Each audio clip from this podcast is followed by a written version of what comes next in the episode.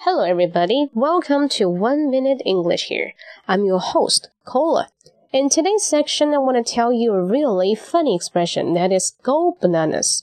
Sounds really funny, huh? Banana? 香蕉?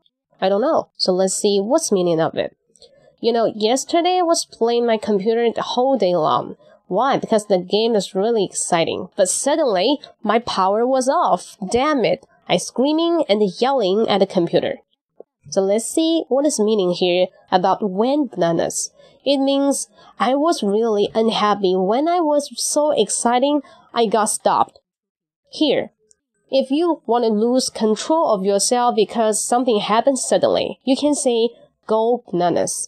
由于一件事情的发生啊，导致你的这个情绪失控，你可以说 go bananas。通常情况下，是你处在很兴奋或者很开心的时候，一下子你不开心了。 就是抓狂，you can say go bananas。简单的中文理解就是抓狂，you got it? But anyway, I wish everybody here never go bananas. Right? See you next time.